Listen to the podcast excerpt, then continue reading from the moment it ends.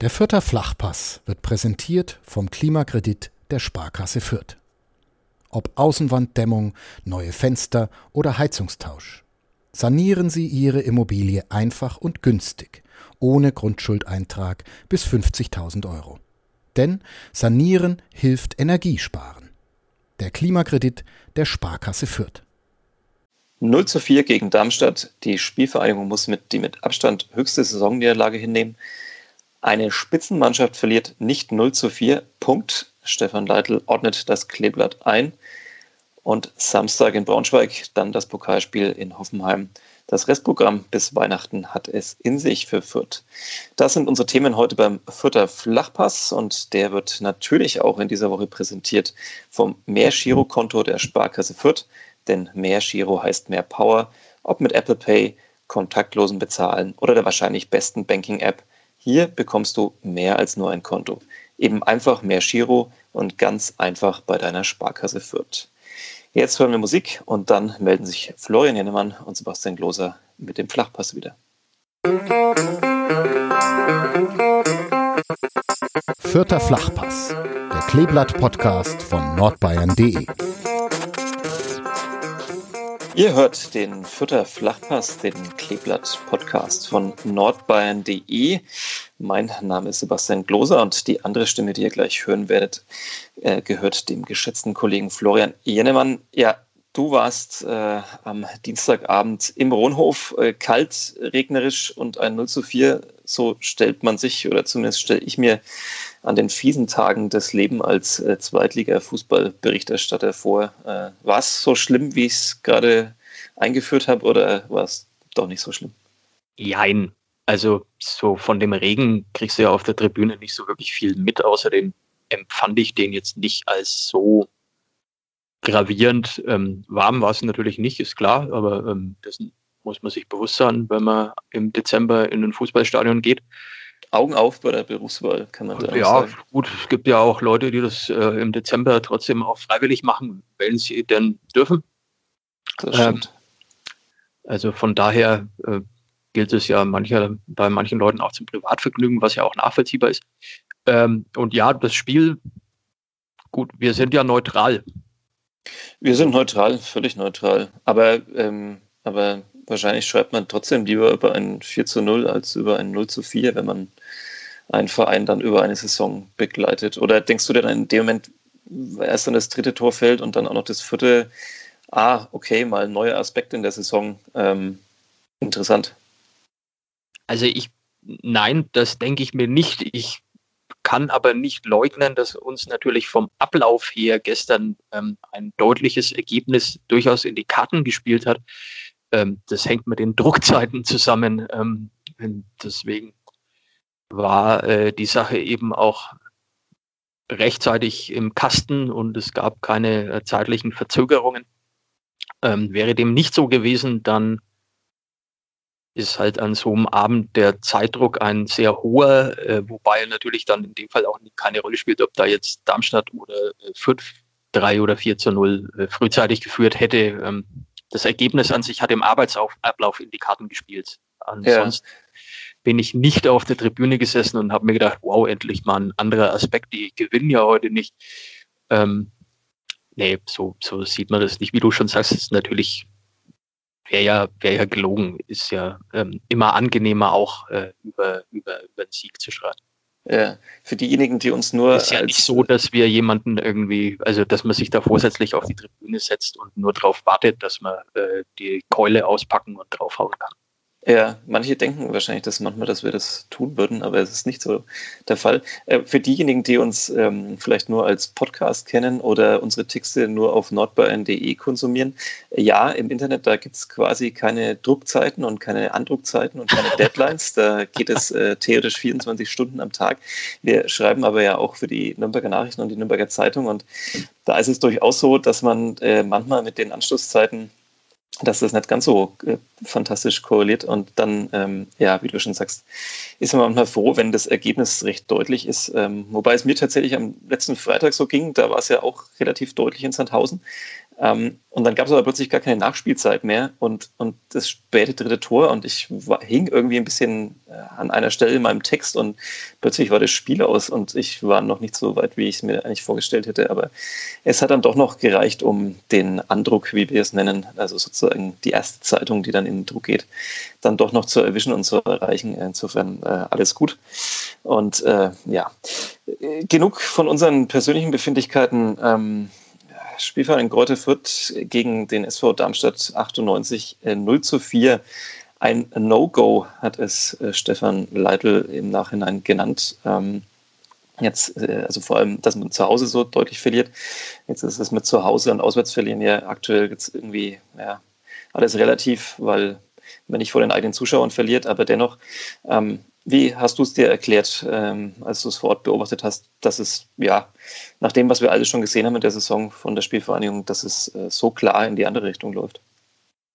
Naja, erklären ließ sich das äh, möglicherweise aus, aus zwei ähm, oder anhand von zwei Punkten. Zum einen ist es, ist es so gewesen, dass Fürth wie immer eigentlich in dieser Saison einen ganz guten Start erwischt hat. Da haben sie zwei, drei auch tatsächlich gefährliche Szenen. Ich habe noch diesen, diesen Schuss von David Raum vor Augen äh, nach, kann es jetzt gar nicht hundertprozentig sagen, ich glaube vier Minuten oder sowas, also mhm. relativ früh im Spiel, wer dann da über die Latte streicht.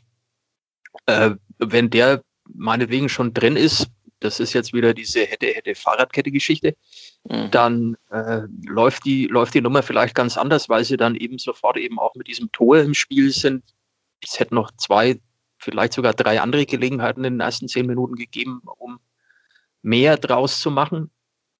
Aber mit diesem Gegentor hat man, hat man, hat man dann halt eben gemerkt, dass, dass Darmstadt äh, ins Spiel kommt äh, und dann auch immer besser ins Spiel kam, äh, was zum einen daran lag, dass ich, mir das schon ganz gut gefallen hat, wie variabel Darmstadt so seine Formation stellt weil das war ja also ein, ein stetiger Wechsel äh, mhm. von, von, diesen, von diesen Schemata, die man da so gewohnt ist. Äh, ich habe es auch in, in den Text geschrieben, dass es mal ein 5-4-1 war, mal spielten die in 3-4-3, mal spielten die in 5-4-1. Also äh, das ist natürlich auch nicht so einfach, sich darauf einzustellen. Das haben sie sehr variabel, sehr klug gemacht, äh, sehr was, routiniert gemacht. Was du da alles beobachtest, so.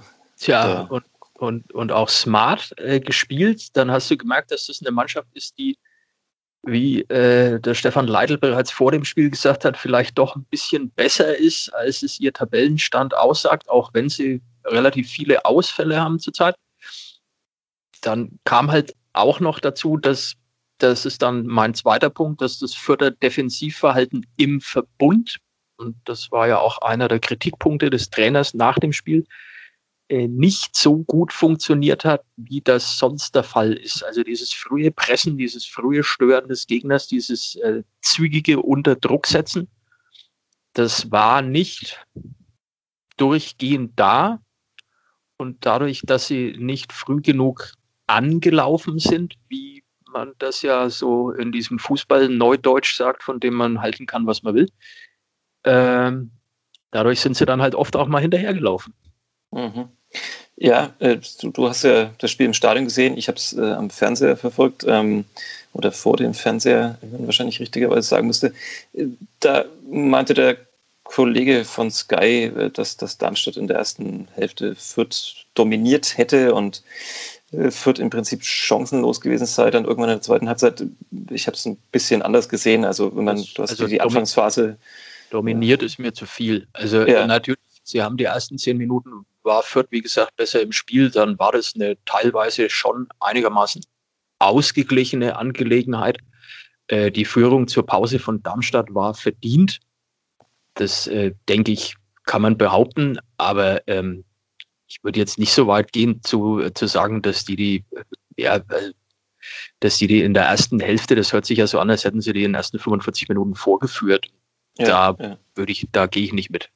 Ja, ja, sehe ich auch so. Es, ähm, also du hast es ja schon angesprochen, sie haben es gut gemacht so im Mittelfeld. Ähm, war jetzt eine Mannschaft, die nicht wie, wie andere schon in der Saison, also Beispiel nur zu mal eins rauszugreifen, Hannover 96, äh, die dann da ja wirklich teilweise völlig überfordert gewirkt haben gegen die Spielvereinigung, sondern ähm, ja, es war, war so in, im Mittel, Mittelteil der ersten Halbzeit war es dann irgendwie auf, auf Augenhöhe, würde ich mal sagen. Und, mhm. und, und dann war Darmstadt halt relativ ähm, relativ, muss man auch sagen, eiskalt. Ähm, gab noch eine Chance, da, da müssen sie eigentlich treffen, die lassen sie liegen.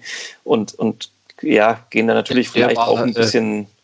das äh, war der von dem, äh, war das kurz vor der Pause? Ja, kurz vor dem, vor dem 0 zu 2 äh, dann sozusagen. Diese Sache nach dem Ballverlust von Sarpay, als der mhm. Melem, Melem Kempe und dann wieder Melem, der den dann ja schon in der Kategorie kläglich irgendwie links neben das Tor geschossen hat. Ja, mir als neutraler Zuschauer ist da ein fränkisches Allmächt entfahren, dem ich mir dachte, ähm, jetzt legt er den Ball da nochmal quer, eigentlich perfekt. Ähm, man kann sich zwar vielleicht nicht die Ecke aussuchen, aber wenn man den Ball einigermaßen mit Schumackes aus Tor bringt, dann steht es wahrscheinlich da schon 0 zu 2 und ähm, dann sehe ich das und sehe, wie dieser Ball äh, ja, wegkullert. Ähm, und ich, ja. Ich glaube sowieso, dass sie besser äh, bedient gewesen wären in dieser Gesamtkonstellation, wenn der Kempe geschossen hätte, anstatt ihn nochmal quer zu spielen. Aber äh, ja. das war jetzt so meine ganz, ganz eigene Sicht der Dinge. Vielleicht sehen das andere Leute auch anders.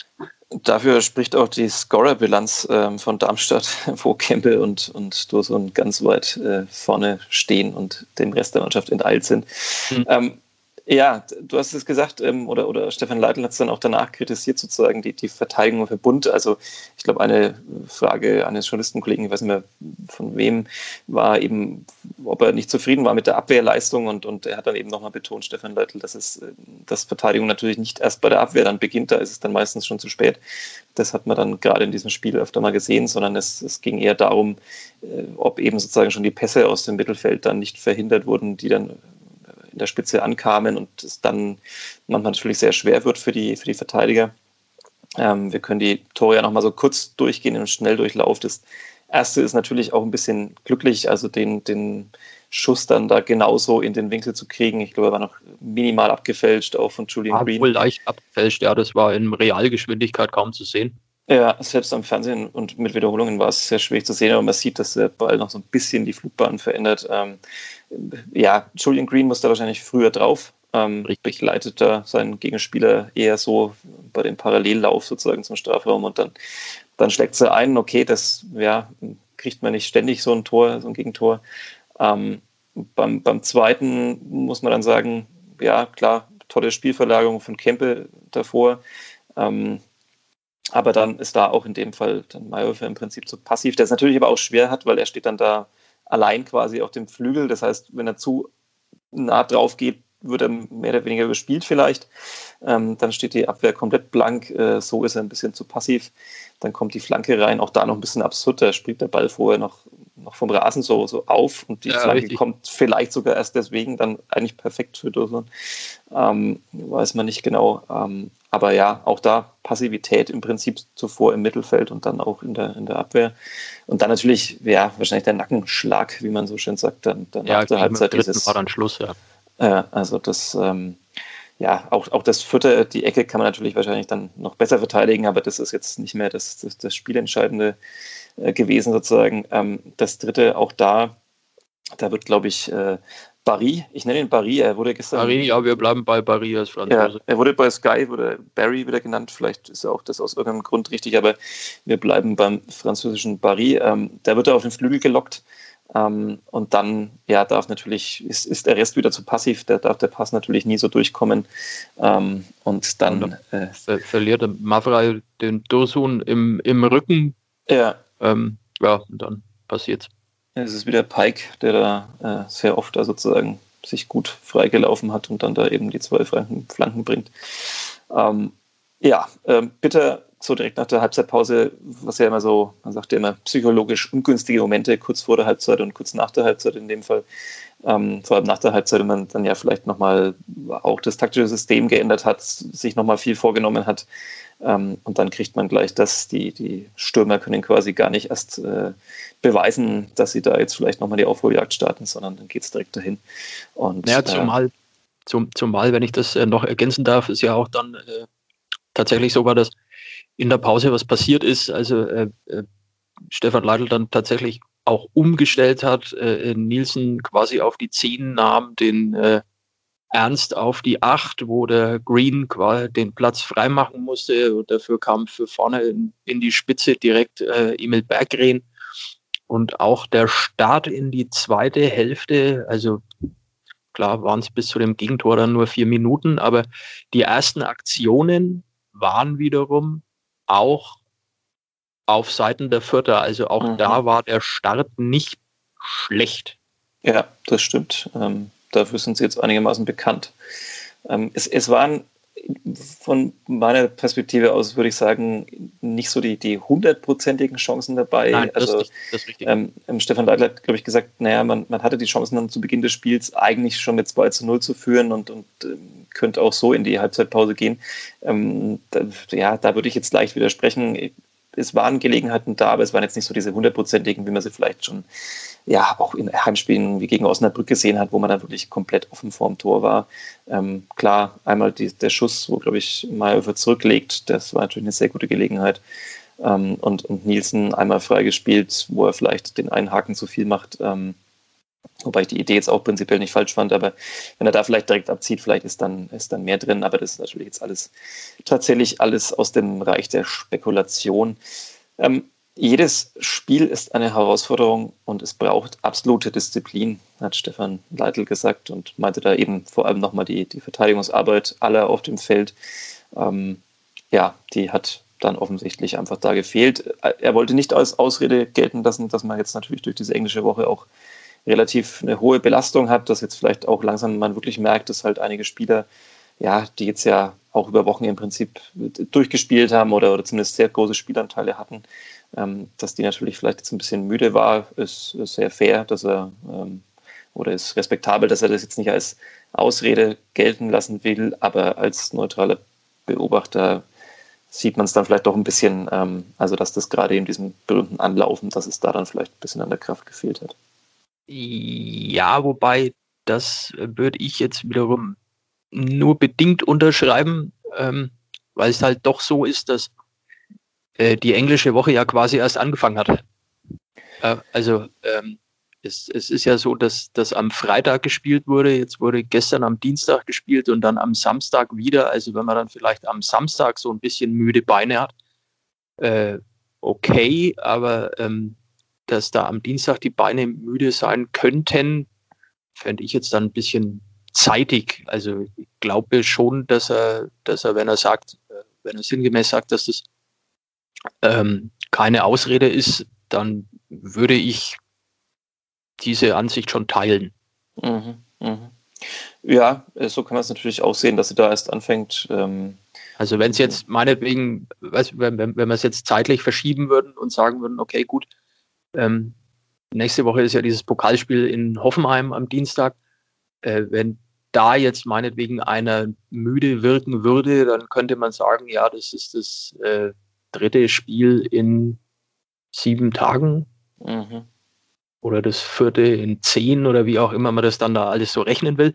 Ähm, also wenn es dann hinten raus eng wird, okay, ja. aber, aber wenn es jetzt schon beim, beim zweiten Spiel, naja, da glaube ich schon, dass er, dass er recht hat, dass man an der, an der äh, Geschichte nicht drehen braucht. Mhm. Er hat ja jetzt auch ein bisschen durchgewechselt dann in den, in den, Spielen. Das heißt, da haben wir dann auch einige noch ein bisschen Kraft sparen können. Ähm, bevor wir vielleicht noch auf ein paar Zitate oder Aussagen von Stefan Leitl kommen ähm, nach dem Spiel, ähm, war so ein bisschen überrascht, dass, dass Barry in der Startelf war. Ähm, zuletzt ja eigentlich immer Paul Jäckel gesetzt und, und Maximilian Bauer dann jetzt mal gegen Sandhausen noch mit auf dem Feld. Ähm, hätte ich jetzt persönlich vermutet, er, wenn er Jäckel mal ein bisschen schonen will, dann äh, stellt er vielleicht Bauer in die, in die Viererkette, hat jetzt Barry gewählt. Ähm, Gab es jetzt, glaube ich, keine konkrete Aussage dazu, vielleicht eine Maßnahme. Um nee, ich hätte eine, ich hätte eine Theorie dazu, aber ob die natürlich stimmt, weiß ja, ich nicht. Ich, ich, also meine Theorie wird, dass, dass, er, dass er im Prinzip, nachdem er jetzt so viele Leute gebracht hat, dass er dann tatsächlich auch ihn mit integrieren wollte und ihn mal spielen lassen wollte, sodass dass da auch alle, die sich in jedem Training quasi den, den Allerwertesten aufweisen, dann auch mal zum Zuge kommen und nicht das Gefühl haben, sie sind da völlig abgehängt. Das wäre äh, meine Theorie. Aber äh, bitte, deine. Also meine wäre eine etwas andere. Es ist äh, so, dass also Barry tatsächlich gestern keiner auf der Rechnung hatte. Äh, äh, auf der Pressetribüne zumindest nicht, weil man tauscht sich ja dann doch in den 30 Minuten oder die man eben vorm, vorm Spiel schon im Stadion ist, dann auch so ein bisschen mal über die Aufstellung aus. Äh, es hatten eigentlich, glaube ich, kann das behaupten, alle damit gerechnet, dass wenn Paul Jäckel eine Pause bekommen sollte, dass dann eben Maximilian Bauer der Nachrücker gewesen wäre. Ich habe mir dann aber gedacht, dass, also womit es zusammenhängen könnte, wäre, dass äh, Barry von den dreien, glaube ich, vom Antritt her doch derjenige ist, der vielleicht so auf den ersten Metern äh, die, die, das höhere Tempo hat. Und das äh, aufgrund dessen, dass, dass Darmstadt ja dann auch wegen dieser hohen Variabilität aus der Tiefe kommt und eben mit Schwung anläuft, um mhm. das jetzt dann mal wieder ja, zu benutzen. Dieses Sollen wir vielleicht mal noch Geld dann in unsere Spardose, die Ja, müssen wir dann bei Gelegenheit. Ähm, äh, äh, dass Barry dann vielleicht äh, einer gewesen wäre, der, der dazu geeignet gewesen wäre, eben um vielleicht den einen oder anderen Angriff oder Gegenspieler abzulaufen. Das aufgrund eben dieser Geschwindigkeit, das war so die, die Überlegung, die ich hatte. Ob das die Überlegung war, die Stefan Leitl hatte, ja, weiß ich nicht. Mhm. Ja, vielleicht ist es auch etwas von beiden, aber wahrscheinlich bist du, liegst du da völlig richtig mit deiner Theorie. Ähm, ich habe mir sein Spiel auch dann auch relativ genau angeschaut. So ganz große Fehler habe ich jetzt nicht irgendwie ausmachen können, mal abgesehen vielleicht von, von dem einen Fehlpass in der zweiten Halbzeit.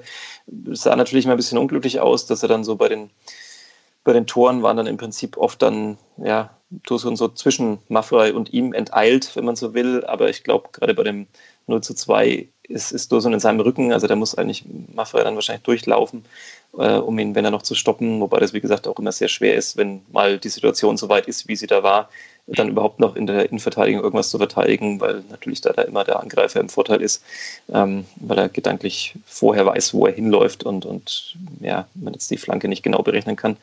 Ähm, ja, also war auf jeden Fall, glaube ich, oder fand ich ein okayer Einsatz, hat jetzt auch relativ lang nicht gespielt. Ähm, kam ja in der Vorbereitung noch dazu und man wollte ja, glaube ich, ihn so ein bisschen auch noch ja, körperlich sehr präsent und, ein bisschen schneller vielleicht auch noch und hat es dann, glaube ich, am Anfang jetzt nicht so zur Zufriedenheit gemacht von allen, war ein bisschen anfällig, hat sie so ein paar Aussetzer geleistet manchmal ähm, und musste jetzt erstmal dann hinten anstehen. Aber ähm, ja, hat jetzt zumindest auf mich nicht den Eindruck gemacht, als wäre das jetzt ein totaler Fremdkörper, der nach wochenlangen äh, Bankdrücken sozusagen da jetzt nicht reingepasst hätte. Also an ihm lag es, glaube ich, nicht, würde ich so sagen, von außen. Nein, das muss man eben nicht allein, ganz sicher nicht allein ans Bein binden, um Gottes Willen. Ja. Ähm, kommen wir vielleicht noch zu, zu ein, zwei Sätzen, die Stefan Leitl gesagt hat, die ich ganz bemerkenswert fand ähm, in der Pressekonferenz nach dem Spiel. Er hat unter anderem recht deutlich gesagt, eben muss klar sein, dass wir uns so nicht präsentieren können. Ähm, unter anderem hat auch selber gesagt, er ist heute ein bisschen wütender als sonst. Ähm, ich meine, in den letzten Wochen hatte er auch selten Grund, wütend zu sein überhaupt, zumindest nicht auf seine Spieler. Und ähm, ja, äh, hat er noch den Satz gesagt, eine Spitzenmannschaft verliert nicht 0 zu 4.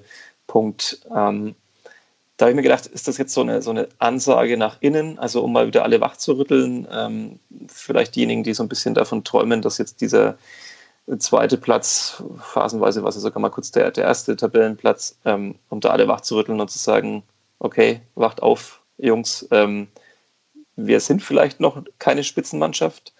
War es ein Appell nach außen, also vielleicht an uns äh, Berichterstatter, so nach dem Motto, dass wir die Mannschaft etwas zu, zu hoch bewerten in dem Sinn gerade? Ähm, Wobei ich mich nicht daran erinnern kann, dass äh, also haben wir Spitzenmannschaft geschrieben? Also ich ähm, glaube nicht. Ja, ich, also ich habe sie schon zum Aufstieg jetzt so die letzten Wochen so nach und nach okay. dann jetzt nicht so ganz deutlich, aber ich, äh, okay. ja, ich habe ich hab alles andere als äh, Platz 3 aufwärts äh, wäre eine Enttäuschung. Nein, Spaß. Ähm, aber ich habe sie. Du bist ja für den Wahnsinn zuständig hier. Insofern. Ich bin für den Wahnsinn zuständig. Ähm, und vielleicht ganz gut, dass der Wahnsinn in den nächsten Wochen mal ein bisschen Pause macht und wieder der Realismus einzieht. Nee, also wie, wie hast du es gesehen? War das, war das eher nach innen oder nach außen so gerichtet? Ich bin da geneigt, äh, deine, deine Ausführungen zu teilen. Also ich glaube schon, dass es in beide Richtungen ging. Ähm, mhm.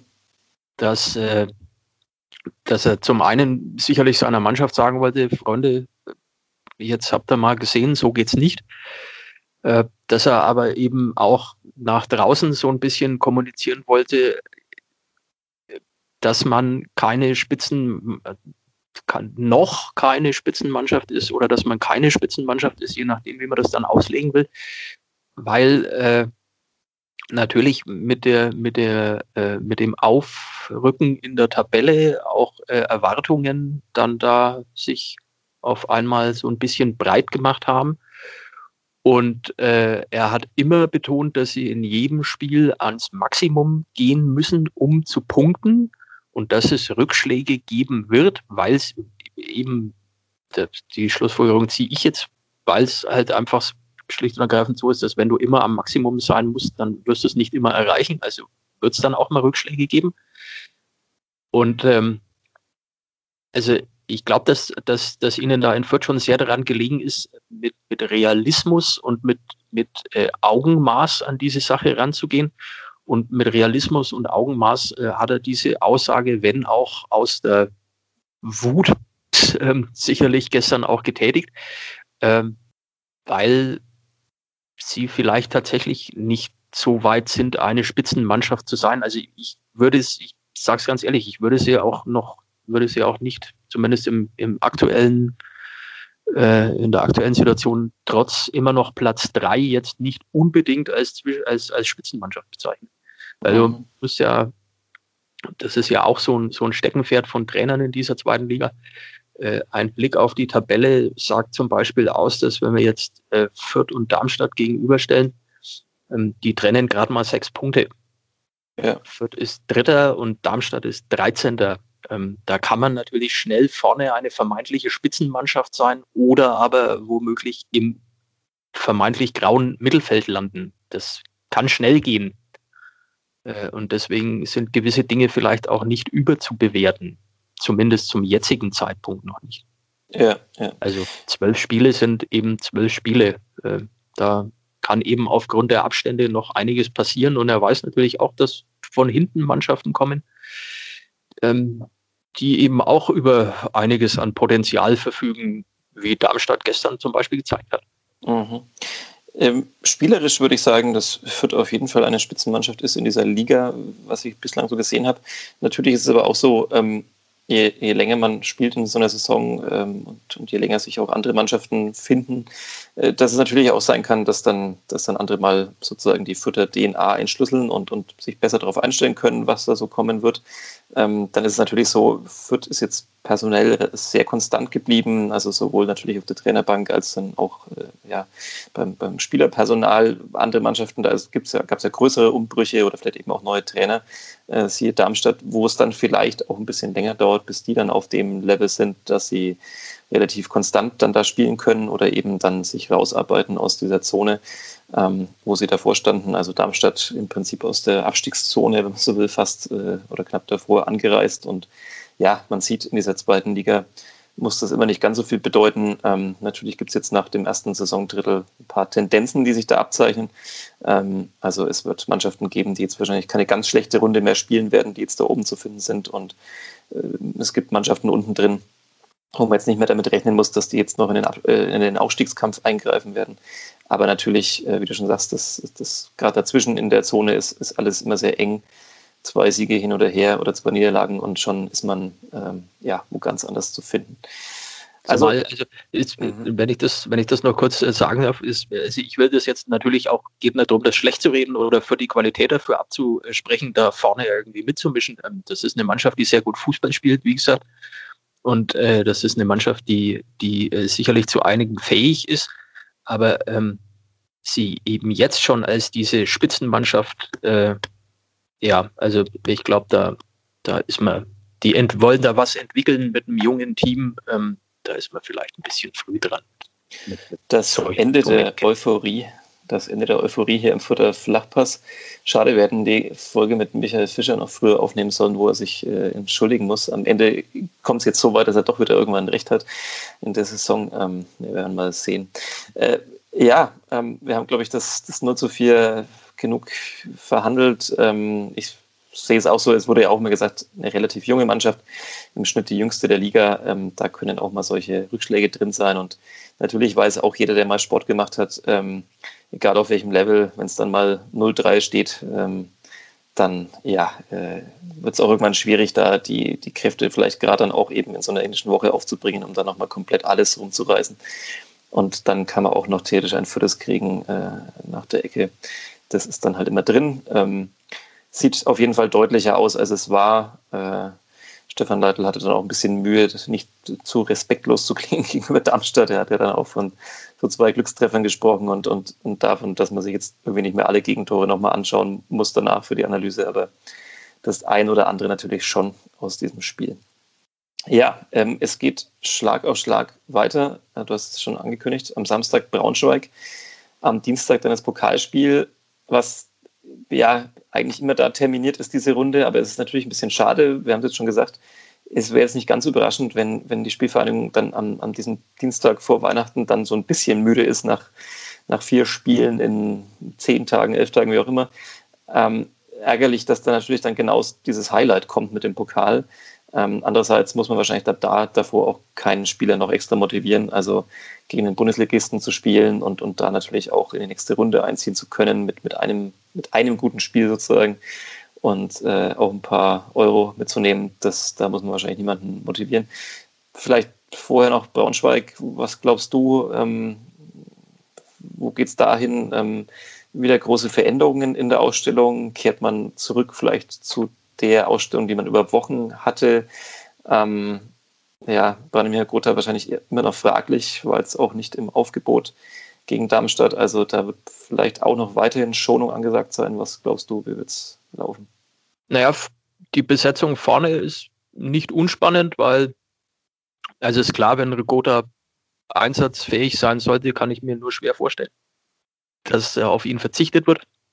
Nun ist es aber ja auch so, dass äh, Emil Berggren gestern äh, auch mit Adduktorenproblemen ähm, nach seiner Einwechslung wieder ausgewechselt werden musste. Also möglicherweise sind dann da gleich zwei Optionen auf einmal weg aus äh, ähnlichen Gründen, eben beide wegen Adduktorenproblemen. Äh, ja, das, das wird dann interessant. Ähm, ich gehe davon aus, dass, dass äh, Leveling Nielsen da wieder vorne starten werden. Ähm, und dann ist natürlich die Frage, äh, Barry, ja oder nein? Ich sage jetzt tendenziell eher nein. Ähm, und im Mittelfeld äh, Sarpai oder Stach, da würde ich jetzt nach dem gestrigen Abend mal zu Stach tendieren. Äh, schlicht aus dem Grund, ähm, dass er eben frisch ist und äh, dass er, glaube ich, in jedem Spiel ähm, mehr oder weniger zum Einsatz gekommen ist und ich mir vorstellen kann, dass das eben auch mal ausprobiert wird, um äh, dem Hans Nuno Sauerberg äh, auch mal ein bisschen äh, Gelegenheit zu geben, die Beine etwas zu schonen, weil äh, dieses Pokalspiel nächste Woche ja natürlich sportlich einen großen Reiz hat, auf der anderen Seite aber auch finanziell nicht ganz uninteressant ist.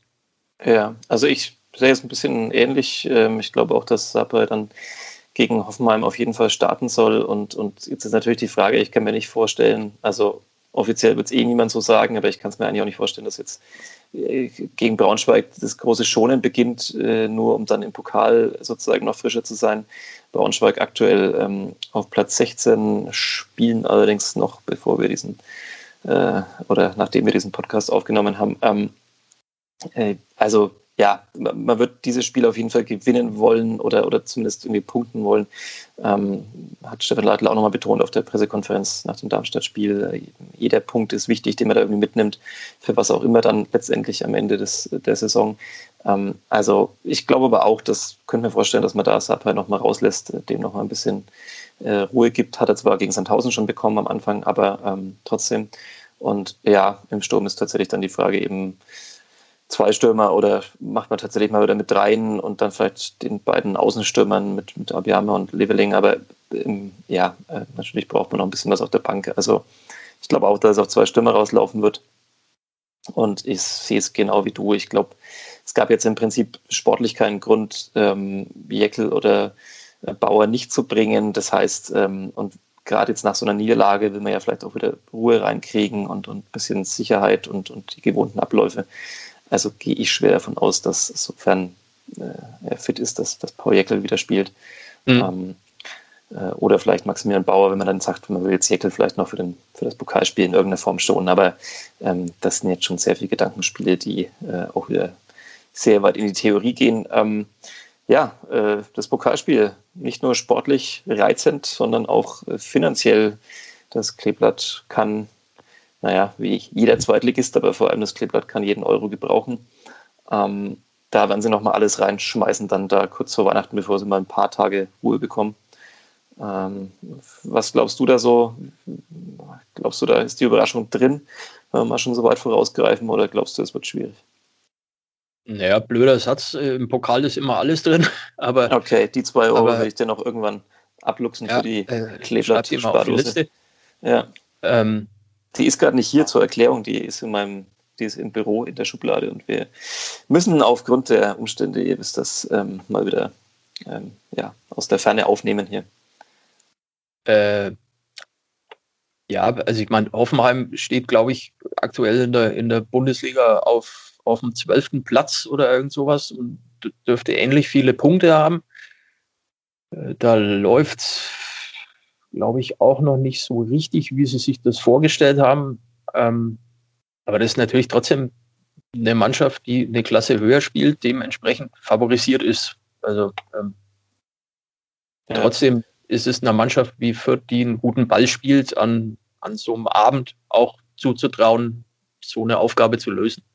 Und wir wissen ja, die Spielvereinigung tut sich manchmal gegen Mannschaften, die selber sehr viel spielen will, äh, ein bisschen einfacher als vielleicht gegen Mannschaften, äh, sorry, no offense, wie Heidenheim, die ja vor allem erstmal sehr viel Wert drauf legt, äh, sehr gut zu verteidigen. Ähm, das heißt, äh, ja, Hoffenheim wird als, als Bundesligist und, und als Gastgeber des Spiels äh, natürlich jetzt nicht irgendwie sich da reinstellen, sondern die wollen vor allem selber spielen.